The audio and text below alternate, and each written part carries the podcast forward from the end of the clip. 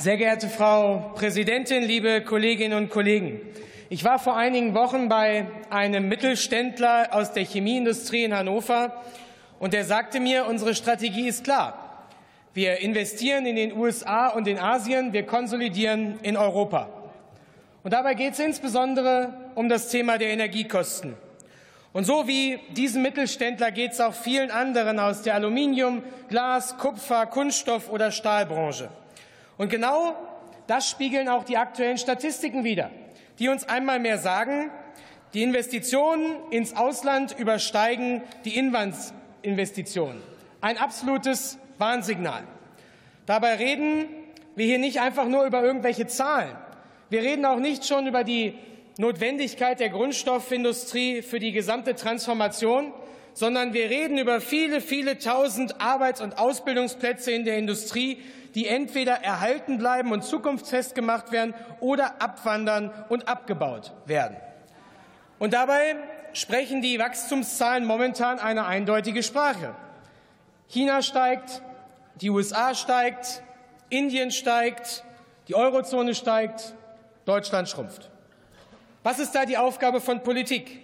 Dem Schiff Steuerung, Sicherheit und Stabilität geben. Aber was machen Sie? Absichtserklärung, Absichtserklärung, Absichtserklärung. Der Arbeitgeberpräsident Dulger hat Ihnen diese Woche ins Gesicht gesagt, ich zitiere mit Erlaubnis, als Unternehmer schaut man immer sehr genau auf den Lieferschein. Und der Lieferschein der Bundesregierung im Bereich Energiekosten ist leer. Es ist keine Zeit mehr für Sonntagsreden. Beim Koalitionsausschuss muss endlich geliefert werden. Das Rückgrat,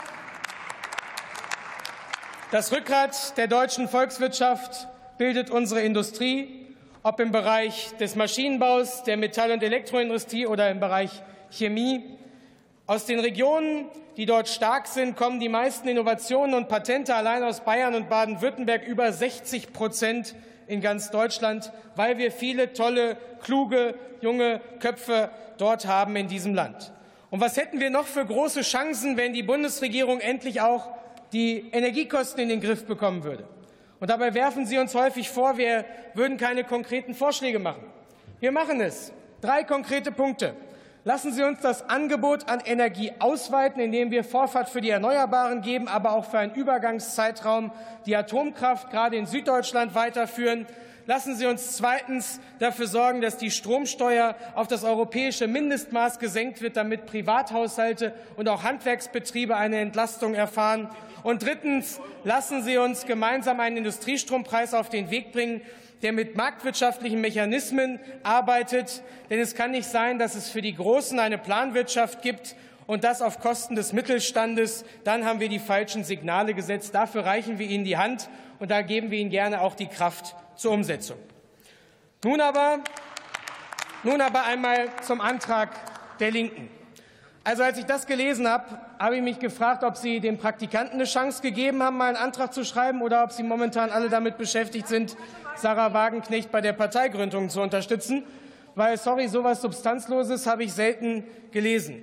Kein Wort zur durchaus schwierigen beihilferechtlichen Lage, kein Wort zum Kreis der Berechtigten für den Brückenstrompreis, kein Wort zur Möglichkeit, den Industriestrompreis ins EU-Strommarktdesign zu implementieren, kein Wort zur Frage, wie lang die Brücke eigentlich gehen soll.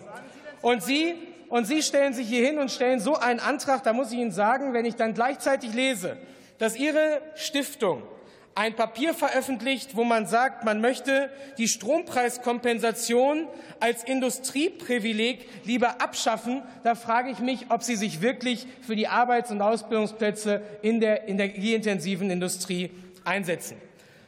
Ich sage es Ihnen, ich sage es Ihnen sehr offen.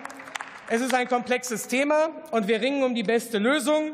Es ist allerdings auch kurz vor zwölf. Das hat, glaube ich, jeder begriffen. Wir werden Ihren Antrag ablehnen, weil er den vielen Arbeitsplätzen der deutschen Industrie nicht gerecht wird. Herzlichen Dank für die Aufmerksamkeit.